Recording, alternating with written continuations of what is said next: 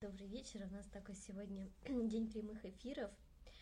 И э, вы все знаете, что я очень э, с большим уважением отношусь к отцу Александру Гаврилову. Э, сама прохожу его марафон «Дитя Бога» уже второй раз и получаю много духовной пользы от него. Сегодня я его пригласила на эфир, потому что приходит очень много вопросов о страхе в связи с моей болезнью, и в целом люди боятся, переживают.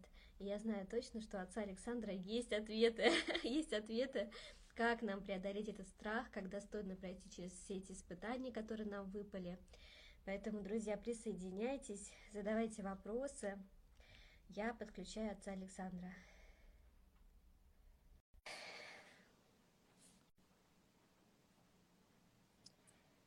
Так, ждем минуточку. Отец Александр на связи уже. Здравствуйте, отец Александр. Привет всем, друзья. Яночка, привет. Да, я очень рада вас видеть. И спасибо вам большое, что вы нашли время, чтобы поговорить с нами, с моими подписчиками. Да, с удовольствием. Потому что, да, приходит много Александра с вопросами, людям страшно. А, люди видят, что как бы я заболела, да, и вообще очень много людей сейчас болеют реально в ближайшем окружении. То есть если когда это весной было далеко, как-то нас как будто бы не касалось, но в основном. А сейчас почти в каждой семье, там, у знакомых, ближайший круг начал болеть, и люди очень беспокоятся. И, конечно, беспокоятся те, которые там беременны, как я, тоже волнуются. Мне очень хочется, я знаю, что у вас есть эти ответы, очень хочется, чтобы вы поделились с нами, как нам справляться с этими страхами, как действительно укрепить свою веру таким образом, чтобы ну вот довериться Богу, да, чтобы в этом найти свою опору. Как нам вот сейчас не вот так вот не растеряться и сказать, что, все, Господи, мы, мы боимся, мы ничего не можем. Такая вот у нас проверочка, но мы что-то плоховато проходим. Нам нужна ваша поддержка, отец Александр, ваши слова, поэтому я даю слово вам. Ну, у меня просто размышления по этому поводу. Э, во-первых, мне кажется, что э, самое первое, что надо понять, то, что мы неплохие из-за того, что у нас страхи и вот всякие, ну, такие вот переживания. Мы неплохие в том плане, что это нормально и естественно.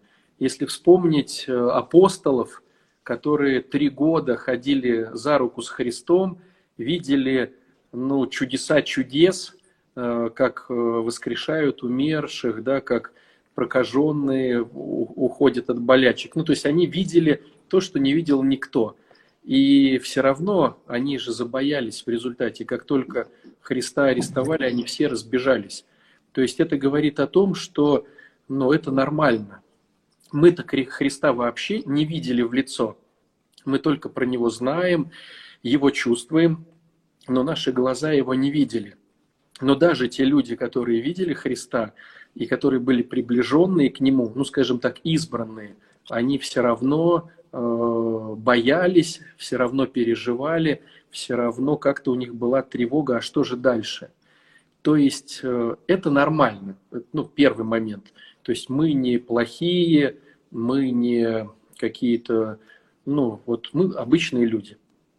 Второй момент, э, здесь, конечно, Э, очень важно понимать опять и опять, что мы входим в своеволие. То есть у каждого из нас есть свой сценарий.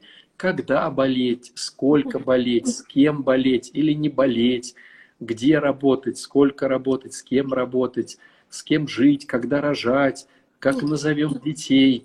Ну, то есть у нас у всех есть сценарий. Э, вот, допустим, да, э, женщина забеременела, она уже думает – как назовем, это если мальчик, то так, если девочка, то сяк, в какую школу пойдет, а в какой садик, а может быть заранее. То есть у нас у всех есть свой сценарий, как мы проживем, э, причем очень много, очень много, как мы проживем всего-всего. И тут есть такая хитрая сложность по поводу девчонок. То есть все-таки девчонкам сложнее, чем парням, потому что у женщин так устроена психика, что их ошибка мышления – это вечно быть в будущем. То есть вас хлебом не корми, а вы все планируете. все планируете как, для чего, почему. Ну, даже есть такие вот смешные всякие анекдоты, байки, что э, там девочка сидит, там ей кто-то подморгнул там в кафе, хотя у него, может быть, там просто тик какой-то был, там он так сделал, а она уже, о, ничего себе, какой э, хороший, от него будут хорошие дети, наверняка мы их поведем, наверняка живет в этом районе, и вот сразу же сценарий. То есть, э, конечно, парням в этом плане легче, в этом плане легче, э, но тоже достается. Мы тоже планируем очень много и тоже думаем, что наш сценарий всегда будет вкуснее, чем какой-то другой. Но смирение – это та добродетель, которая говорит нам о том, что сценарий Бога все равно вкуснее. То есть Бог о нас заботится, Бог делает все возможное, чтобы э, нам было лучше. И мы можем э, это осознать только, ну, как бы задним числом. То есть вот, когда мы смотрим на свою прожитую жизнь и говорим, да, ничего себе, на самом-то деле это вот прямо э, мега-мега. И у меня вот вспоминается случай такой из моей практики, когда э, я служил в, в Питере, в городе, вот, и у меня была по тем временам хорошая зарплата для священнослужителя. Она складывалась из каких-то треп. То есть у нас э, Э, храм был э, в спальном районе, и очень много приходило э, людей, которые хотели какие-то требы совершить на дому. Осветить квартиру, бабушку причастить, ну какие-то такие вот. И я вот сейчас не совру, у меня, наверное, вот столько было записок на каждый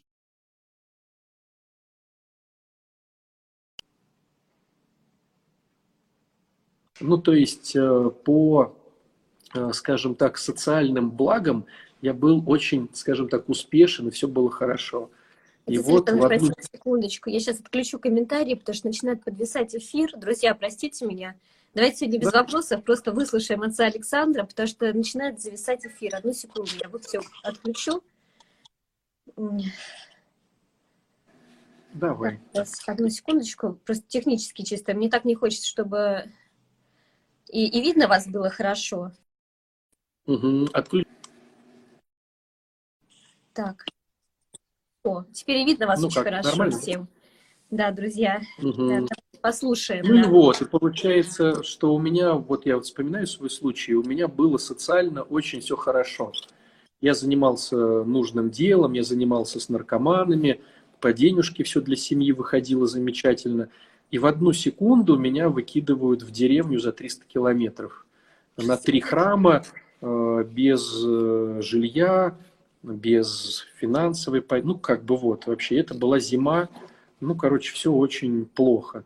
А, вот, я приехал в э, храм, э, главный храм, в котором, ну, я числился настоятелем, и там не было окон и дверей, потому что наркоманы на днях ограбили этот храм, там э, украли все эти подсвечники, и вот я стою в замороженном толстые стены, таком разрушенном без окон храме, надо служить литургию, где покупать просфоры, где брать облачение. Э, вот. И я думал, что Бог меня оставил, вот я к чему. И даже очень сильно обижался на тех ребят, э, через которых все это получилось. Э, я могу сказать, я обижался, наверное, то есть моя злоба не могла открыть мне глаза где-то полгода. То есть вот я зимой туда приехал в феврале, а это Ленобласть, это Карелия, ну там реально под 40 минус. Ну, вот. Да. Мне, есть, мне вот, холодно стало. Вообще, вот, если сказать, чтобы ты вот утрировать и пожелать плохого, вот это была прям утрированная картинка. Но где-то к лету вдруг мои глаза открылись, ну, злоба ушла, и я понял, что это намного лучше, чем было в храме, потому что в храме, в том в городе, да, э, социально, по финансам э, я э, был обеспеченным таким, да, для семьи, то есть мне было важно, чтобы с семьей все было хорошо. А по моему вот расположению заниматься наркоманами, я там не мог так свободно. А став настоятелем, я смог спокойно этим заниматься. То есть потом в будущем вот появился э, реабилитационный центр «Ручей», э, вот в этот период, когда нужно было как-то суетиться. Ну, то есть очень много всего-всего-всего пришлось на вот этот как бы отрицательный период, который в тот момент я бы не пожелал врагу. А сейчас я смотрю на тех людей, которые остались в том храме, и реально они для меня такие консервы. То есть прошло уже там кучу времени, у них все одно и то же. Я уже в 20 местах послужил, переехал кучу раз, у меня уже там э, кучу центров, там, ну короче, а, а у них все одно и то же. То есть с прожитых лет, я думаю, ничего себе, как Господь меня пинком под зад, потому что я бы сам никогда не согласился. И вот это я сейчас просто вспомнил, да, вот такой момент. А если сейчас, э, ну, прям начать вспоминать, там было очень много по жизни вот таких вот штук.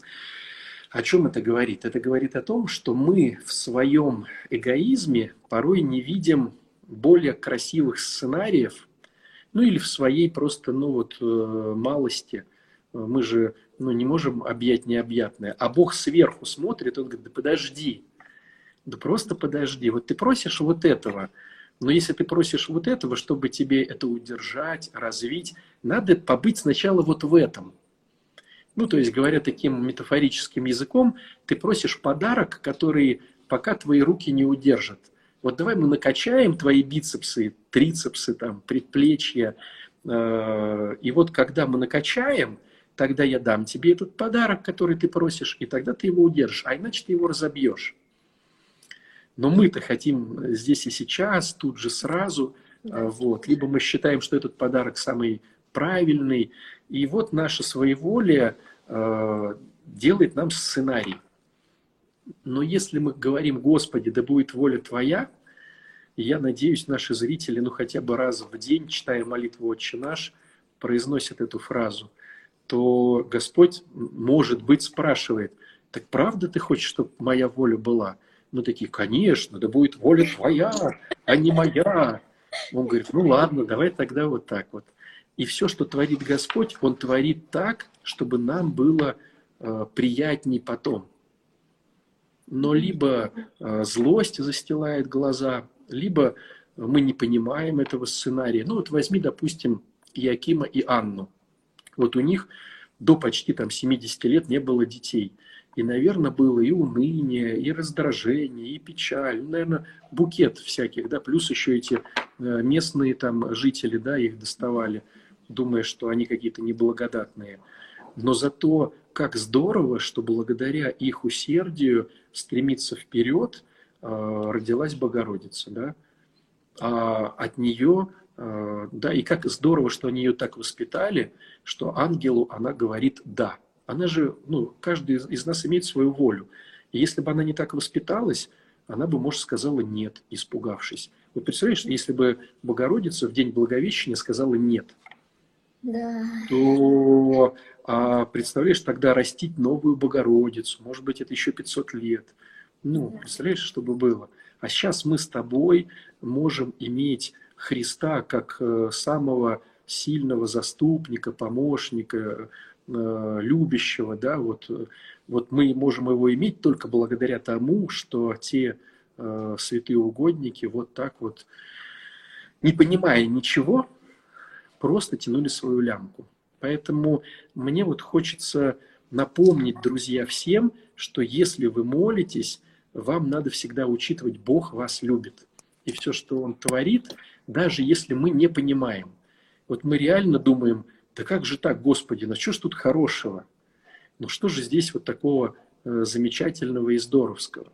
И вот если на это все посмотреть сверху, э, или Господь по своей милости нам откроет, потому что не все же Он может открыть, э, что-то мы вмещаем, что-то не вмещаем, то, конечно, мы увидим, что надо же, все было, ну, ну вот прям идеально подогнано.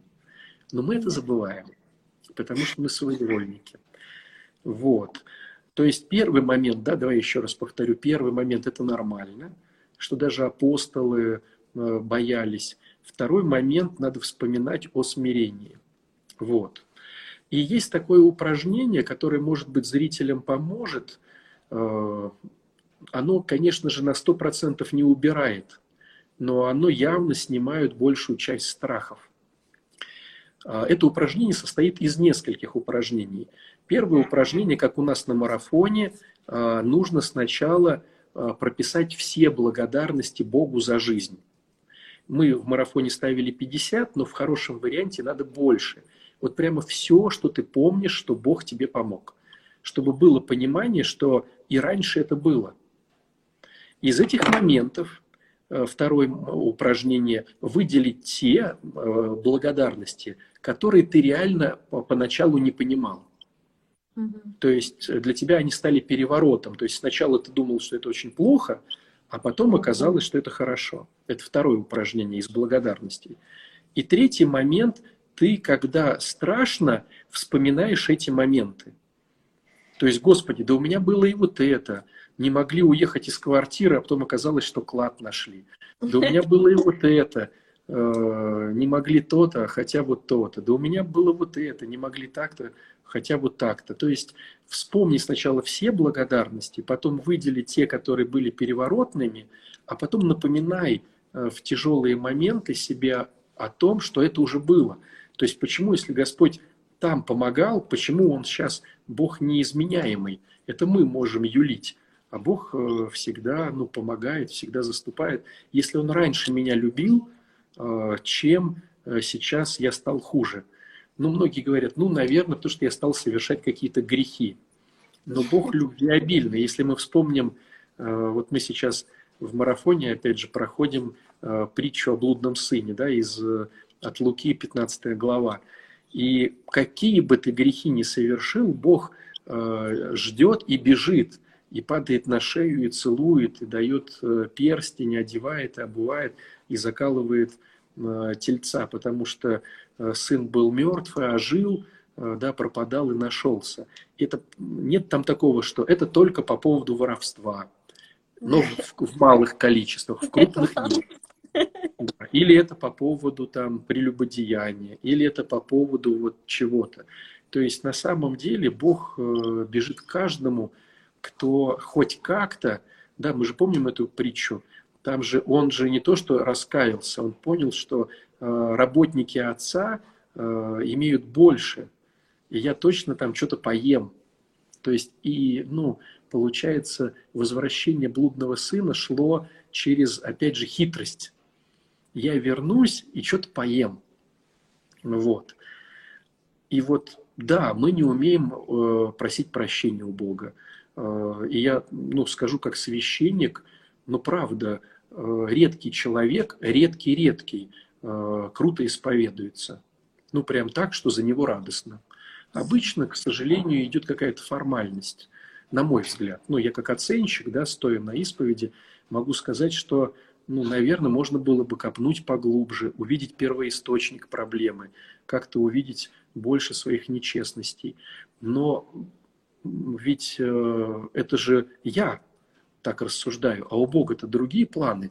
Он же э, видит и Э, первоклассника и детсадовского, и, значит, э, уже там десятиклассника, и того, кто уже в духовности институт закончил. То есть он понимает каждого и понимает, что этот сейчас пока ему нереально по-другому. Он еще маленький в духовности и принимает его. И этого он принимает, и того целует. То есть Бог не изречен в своей любви. А мы, как люди, жадные и хитрые, которые сами не умеем прощать других, мы, естественно, э, перекладываем это на себя. Я же бы точно не простил, и Бог тоже не простит. Вот это бы я простил, а вот это бы я не простил.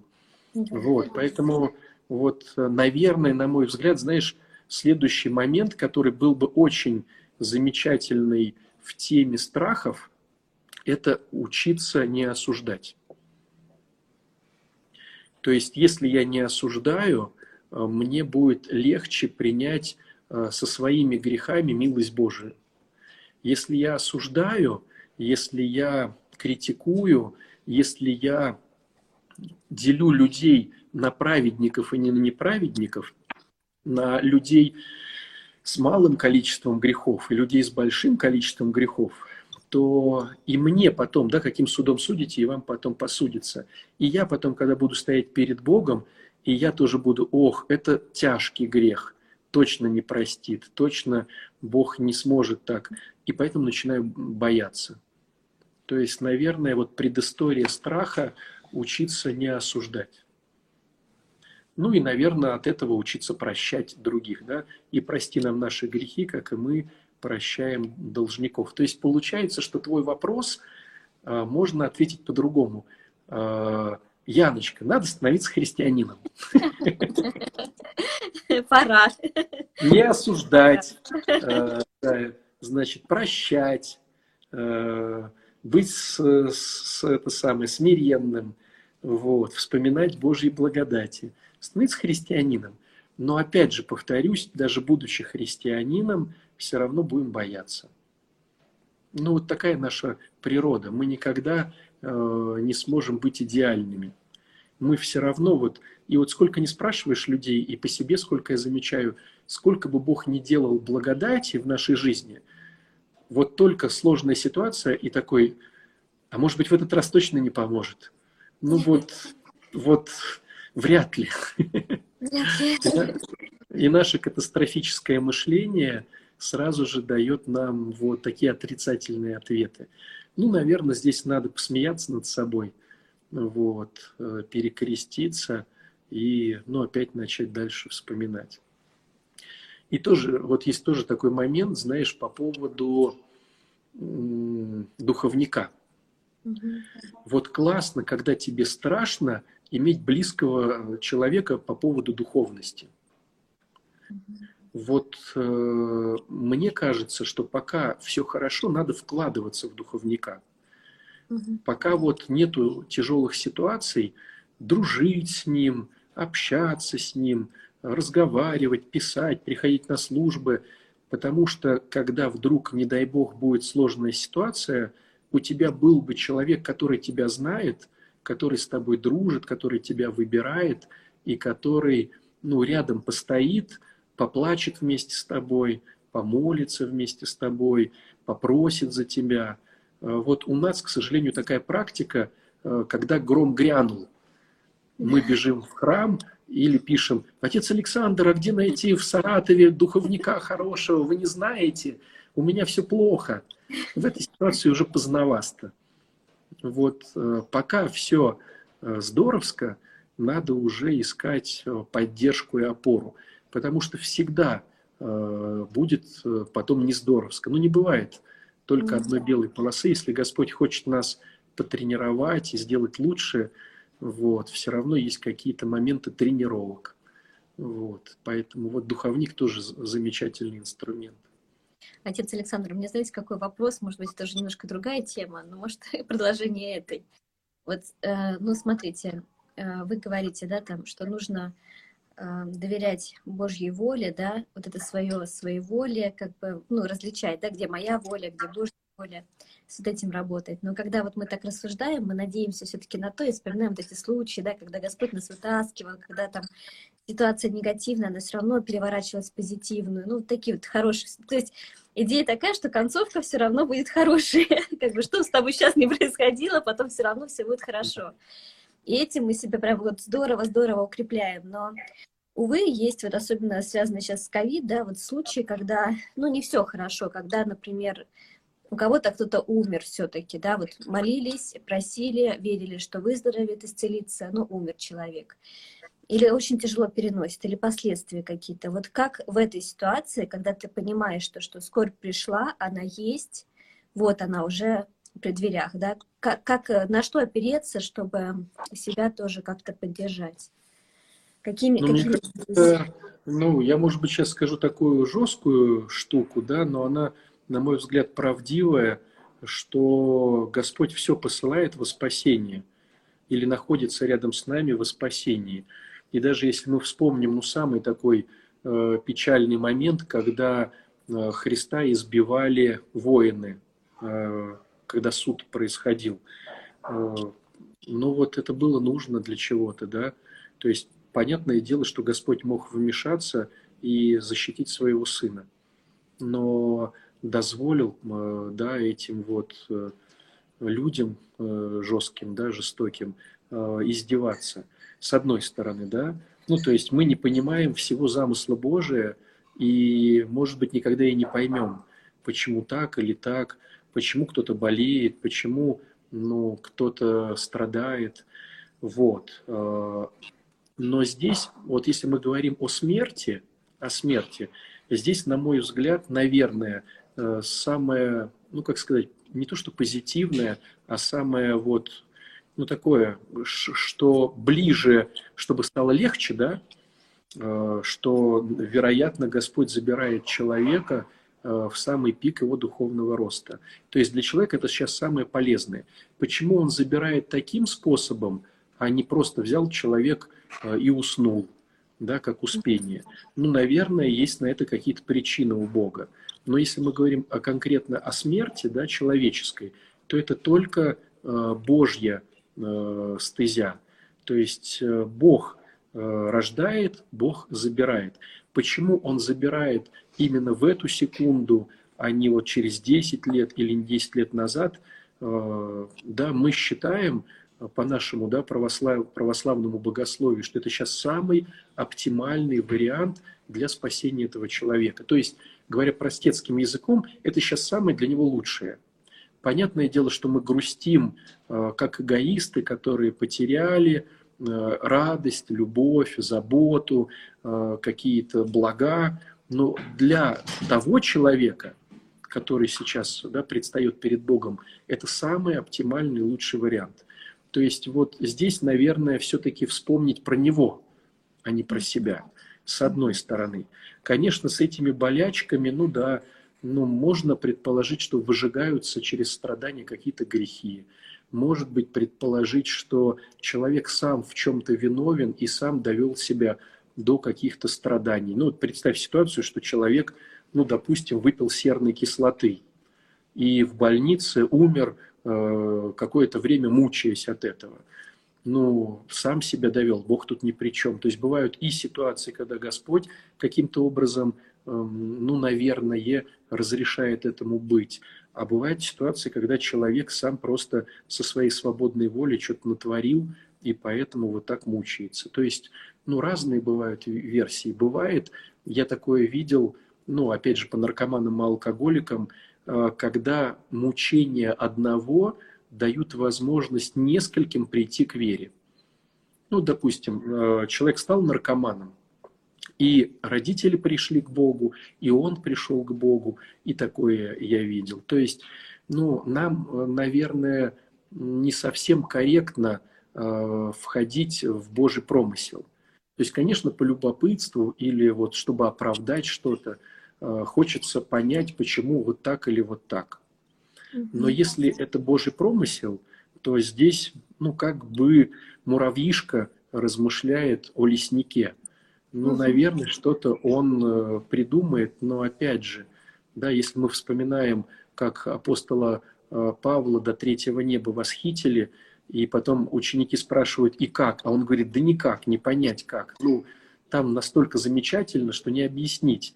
То чего уж говорить, если он не мог объяснить просторы рая человеческими словами, что уж говорить о мыслях того, кто этот рай создал. Ну, то есть это как бы некорректно, мягко говоря. Вот. Хотя, знаешь, могу констатировать такой факт, что все-таки в большей степени, ну, я так не считал процентно, но мне почему-то кажется, что в большей степени мы страдаем из-за себя, а не из-за промысла Божия. Вот я смотрю, как люди, вот, ну, допустим, э, известна же уже давным-давно психосоматика обиды. Начинаешь обижаться, иммунка падает, заболеваешь любым вирусником. То есть, ну вот зачем ты обижался? То есть Господь дал тебе ну, колоссальный инструмент, такой как иммунная система. И если ты обижаешься, если у тебя претензии, если у тебя злость, раздражение, месть, осуждение, многие же ходят в негативе. И такое тоже бывает – вот. Э, поэтому я бы, наверное, тут же, если чувствуем какое-то заболевание, сразу же бы предложил поработать с обидами. хотя бы увидеть их. Понятное дело, что сложно простить, но хотя бы увидеть. Надо же, и вот здесь я реально в претензиях, и вот здесь вот я в нечестностях, и вот здесь вот меня это не красит. Ну, хотя бы вот увидеть и постараться хотя бы отпустить. Ну, это а я уже знаю, было я сейчас увидела, отец Александр. Я знаю, на кого я обиделась. Ну, спасибо вам за эфир. Слушайте, прям круто. Здоровья. Правда. Вот. И получается, что Бог тут при чем? Он нам дает иммунную систему, а мы на него обижаемся. Обижаемся на людей и портим. Ну, это мы как будто бы в нашу машину э, заливаем, ну, в бензиновый заливаем дизель, она начинает ломаться, а мы предъявляем э, кому-то, изготовителю, да, мы предъявляем изготовителю, что а что это у меня машина сломалась? Так те же сказали заливать ее любовью. Э, зачем ты ее заливаешь злостью? Ну, то есть это не то топливо, на котором машина хорошо работает. А вот эти все негативы, скажем так, они, конечно же, ну, убивают все. Поэтому, ну, поэтому здорово вспомнить. Здорово вспомнить. Вот. А Думаю, а можно так. еще вопрос, отец Александр? У меня два, точнее, вопроса. Вот если вы не против, мне просто так понравился ликбез на вашем «Дитя, марафо... Э, Дитя Бога». Можно мы немножко приоткроем тайну завесу для тех, кто не в марафоне? Ну, просто мне прям очень хочется, чтобы вы это проговорили. Э, когда вы рассказывали сегодня про Евангелие от Марка, да, и тоже вот это была тема, эм, чтобы мы не ждали от Христа э, ну, какого-то вот такого вот радости, благополучия, всегда хорошего исхода, вот, ну, что все будет хорошо, у нас так все чудесно, чтобы мы учились, христиане, жить э, просто со Христом, чтобы Он нам сам по себе был дорог, а не как, э, не знаю, там инструмент, который сделает нашу жизнь хорошей. Да, и благополучной. Вот можно только теперь от вас это все услышать, чтобы вот мы все-таки вот этими не жили ожиданиями, да, что вот опять э, у нас свой план – хорошо, там мы заболели, ой, мы сейчас будем молиться, мы все поправимся, у нас все прям обязательно наладится, я найду работу хорошую после кризиса там или еще что-то, вот чтобы вот не жить вот в этих ожиданиях, а потом не разочаровываться. Потому что часто так бывает, что вот сейчас кто-то послушает нас, пойдет, да, раскаяться в своих обидах, например, да, вот придет такое покаяние, придет как бы надежда, вера, а потом раз, работу не нашел, там раз, кто-то из родственников умер, и все, человек опустил руки и говорит, да ну, я в вашу церковь больше не пойду, вообще порог не переступлю, потому что мои ожидания вот такие радостные свет. Опять мой план не сработал, да, что у меня сейчас все наладится по моему сценарию. Вот как нам научиться жить и э, просто искать встречи с самим Христом, а не со своими опять вот этими благами. Но мне кажется, что вообще э, очень нехорошо, скажем так мягко, когда мы используем э, Бога как инструмент для своего благополучия. Э, ну, это, наверное, из оперы того, что сейчас покрещу ребенка, чтобы он не заболел. И люди там, или сейчас одену на него крестик, чтобы он не заболел. Сейчас приложу его к мощам, вот, чтобы он не заболел. То есть, или сейчас схожу в храм, поставлю свечку, чтобы работу найти. То есть, когда мы используем Бога для реализации своих планов, Он для нас становится, ну, скажем, таким джином, который должен исполнять наши желания. А по идее, мы должны исполнять желания Бога. И не всегда они нам нравятся. То есть, вот если, наверное, спросить Иисуса, а хотел ли бы он распинаться, да, помнишь, когда вот этот момент – Э, моления о чаше, да, вот в Гефсиманском саду. Ну, страшно же ему было как человеку. Э, и если есть возможность, убери от меня эту участь, да, вот. Ну, то есть не всегда то, что э, нужно Богу для реализации его планов, нам нравится. И по-хорошему мы инструмент Бога. если брать такую символику, мы – это какая-то флейта, а он – это музыкант, который играет на ней. И если музыканту хочется почему-то сыграть ну, какую-то грустную мелодию, он играет грустную. Если какую-то задористую веселую, он играет задористую веселую. А у нас получается, что флейта начинает командовать музыкантом. То есть я хочу, чтобы играть то-то и то-то, чтобы ты на мне играл, а по-другому я не хочу. И у Бога свои планы. Ну вот вспомнить Иова многострадального. Вот э, сначала была веселая мелодия, потом была очень грустная, мягко говоря, мелодия, да, когда умирают его детишки, когда разоряется его там пастбище, когда он начинает заболевать проказой, когда он гнить начинает. Но это уже грустная мелодия. А, да, мы как читатели сверху вниз видим, что там был некий спор Бога и сатаны. Да? Ну, то есть мы как бы видим сюжет. А Иов, он же не видел этого сюжета, он же был внутри. То есть э, для Иова сначала на нем Господь играл веселую мелодию, а потом почему-то, не объясняя ничего, стал играть грустную мелодию. Вот. А он все равно оставался пустым, да, вот блаженные нищие духом, да, перекликается с этим в Евангелии.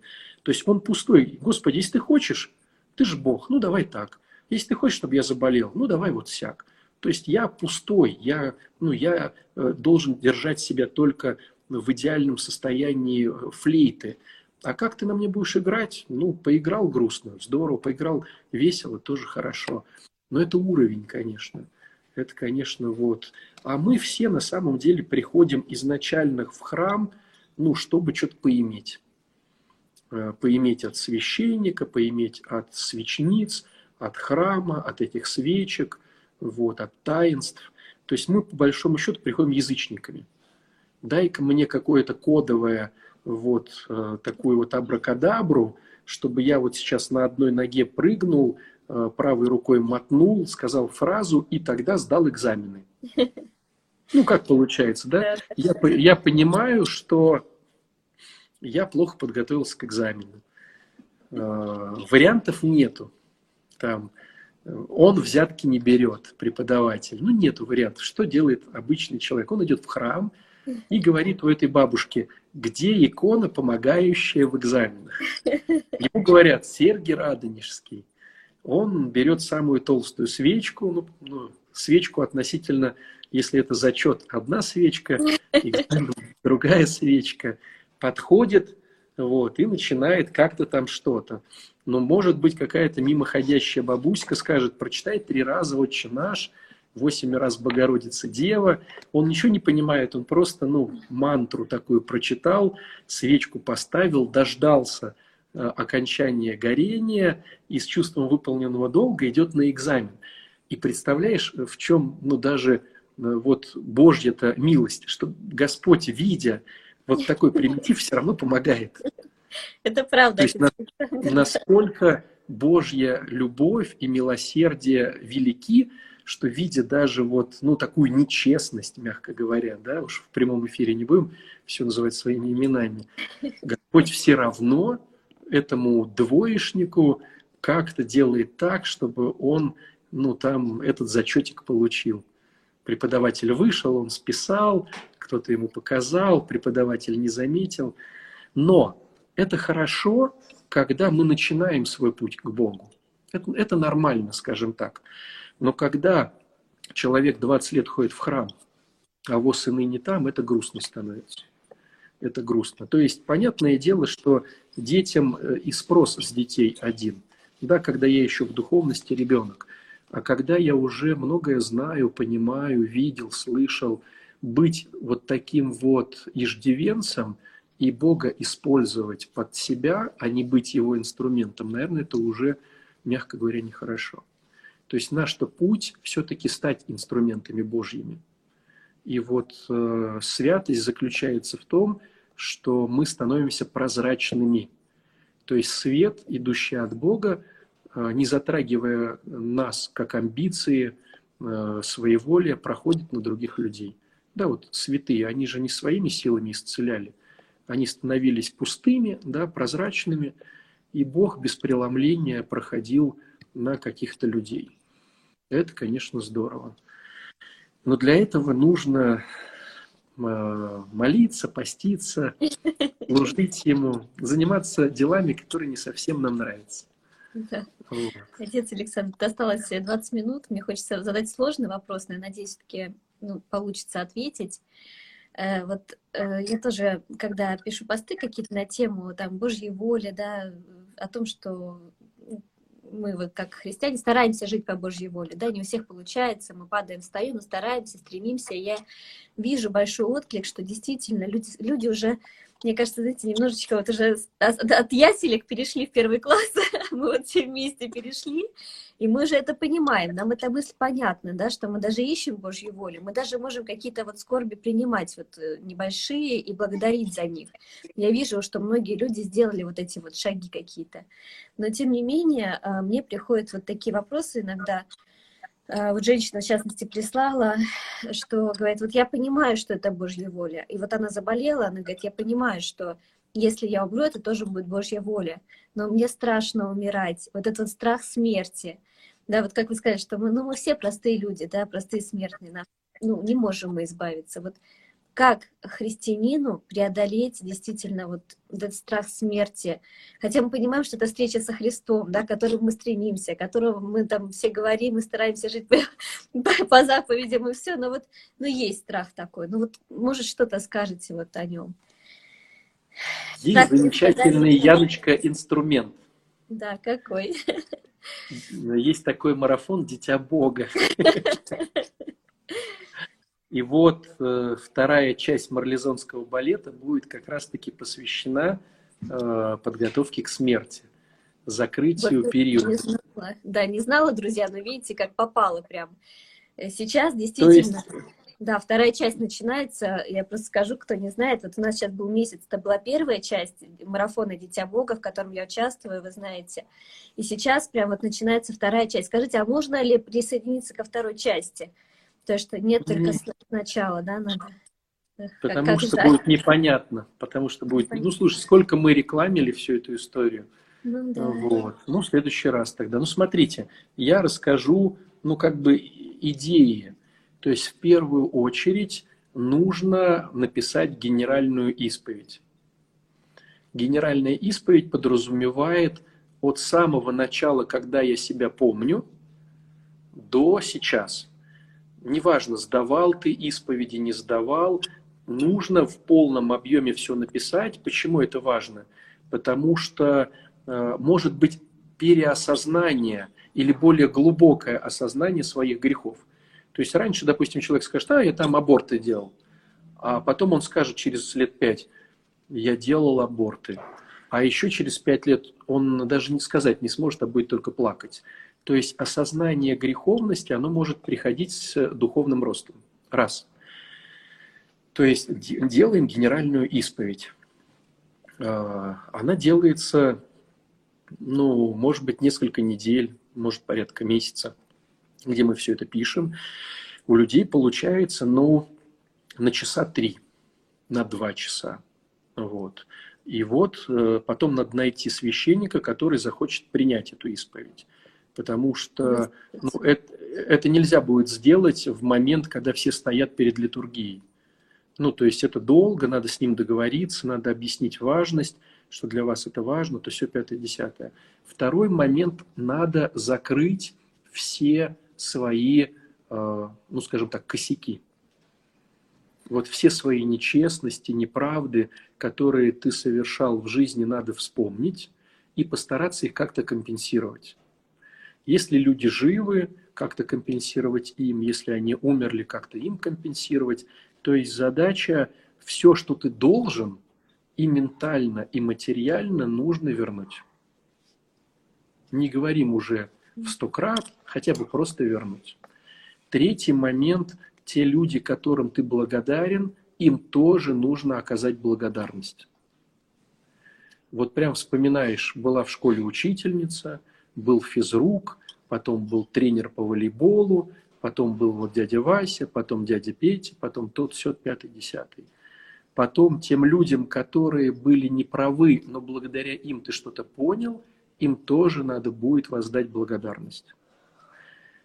И вот когда э, сделали генералку, когда, э, значит, э, вернули все, все, что было от нас нечестное – поблагодарили и хороших, и плохих, то мы тем самым закрываем период, мы в принципе можем уже умирать.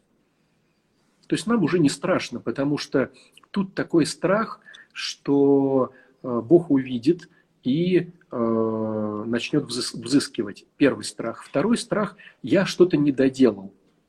Я что-то здесь не доделал.